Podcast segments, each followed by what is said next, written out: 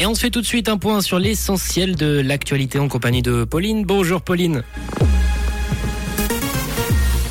Bonjour à tous. Les homosexuels devraient enfin pouvoir donner leur sang en Suisse. Les jeunes mères devront être traitées comme les soldats pour les allocations perte de gains et un ciel voilé cet après-midi.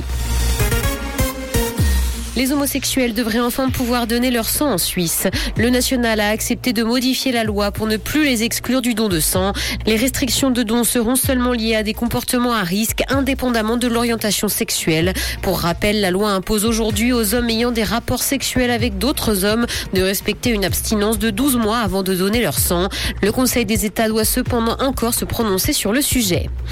Les jeunes mères devront être traitées comme les soldats pour les allocations perte de gains. Le national a une motion du Conseil des États qui demandait les mêmes APG pour les femmes en congé maternité que les soldats qui font leur service militaire. Actuellement, les femmes en congé maternité touchent au maximum 196 francs par jour, alors que celles et ceux qui font leur service militaire ou civil peuvent toucher 245 francs.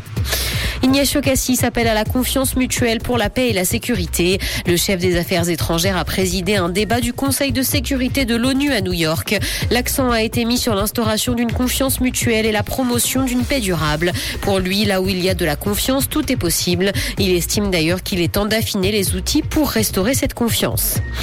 Dans l'actualité internationale, trois Palestiniens ont été tués dans une opération israélienne. Les meurtriers présumés de trois Israéliennes, qui sont également des ressortissants britanniques, ont été abattus aujourd'hui à Naplouse. Le conflit israélo-palestinien connaît une vague de violence forte depuis le mois de janvier. 105 Palestiniens ont été tués depuis le début de l'année, ainsi que 19 Israéliens au cours de la même période.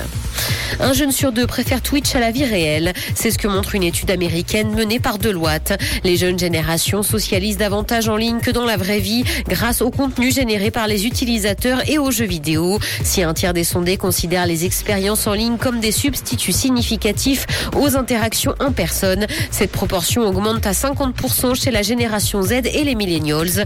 Un mode de vie numérique qui pourrait donc changer la manière dont les médias sont consommés.